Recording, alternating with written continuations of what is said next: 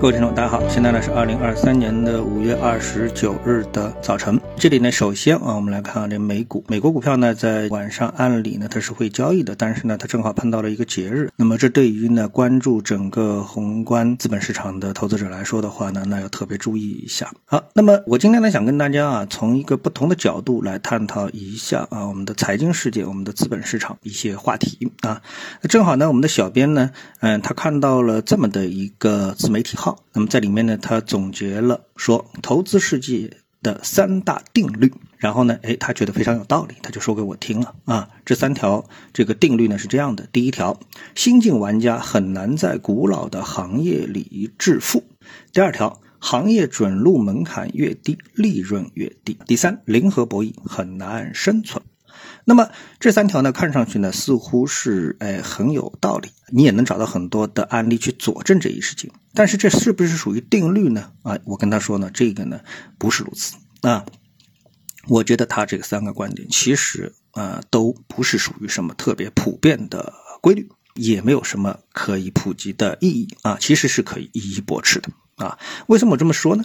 那么我觉得啊，首先我们作为一个人，他在这个世界上扮演，就是在财经世界当中啊，他所扮演的角色，我认为呢，你可以分成这么几种。那第一种，你是一个打工的啊；第二个呢，你是一个老板；第三个呢，你是一个投资者。你先记住，就是你是属于这三个角色中的哪一个啊？因为你。处于不同的角色，那么你对财经的理解，你对于资本的理解，可能呢不仅角度不一样，立场也可能完全不一样。那么看事件的自然结论就不一样啊。所以我说呢，你得出这么三个。这个结论的所谓的啊投资世界三大定律的人呢，我的第一感觉是说，这个人既没有好好的打过工，也没有好好的做过老板，甚至于做投资也不算特别的成功。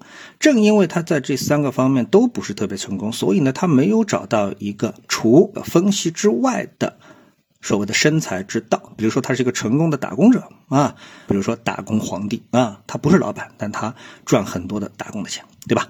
然后呢，如果他是一个老板，那成功的企业代表了他挖掘到了这个行业当中赚钱的商业模式啊。那么所谓的零和博弈等等，那么起码他也能说明他是一个成功的交易者。不管他这个交易者是出于短线成功还是长线价值投资成功，总之他在交易当中也挣到了钱。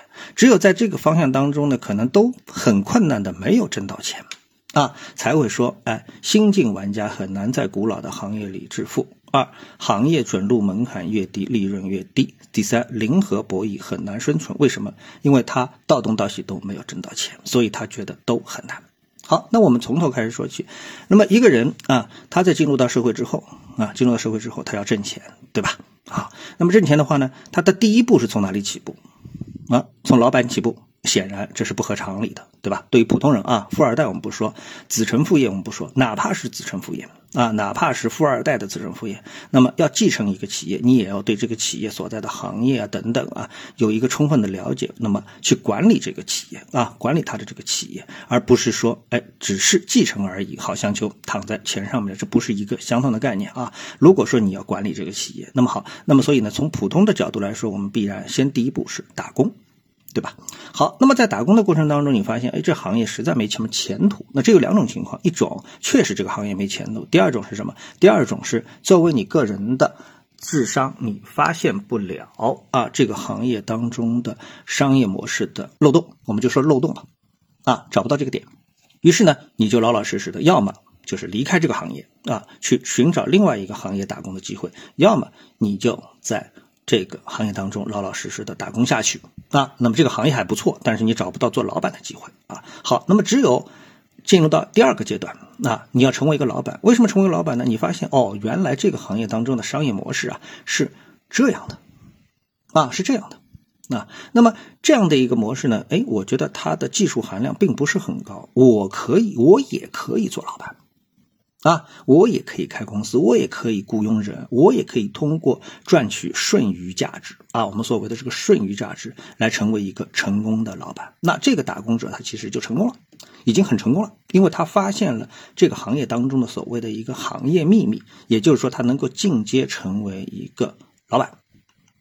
那好，那么还有第三种，那么我们就说是交易者，长线交易者，那么大概率因为他是对这个行业非常的了解了，所以呢，他能挣到这个行业或者是这个公司，他非常了解，他能够挣到这个价值投资的钱，或者呢，他就是一个纯粹的短线交易者。啊，他对这个行业对这个公司不需要特别的了解，他只是从盘中去看到，那么这两方面他其实都能挣到钱，也就是说，无论是他作为一个打工的，还是作为一个老板，还是作为一个交易者挣钱，说明他发现了。这个商业的一个秘密啊，它的一个切入的角度。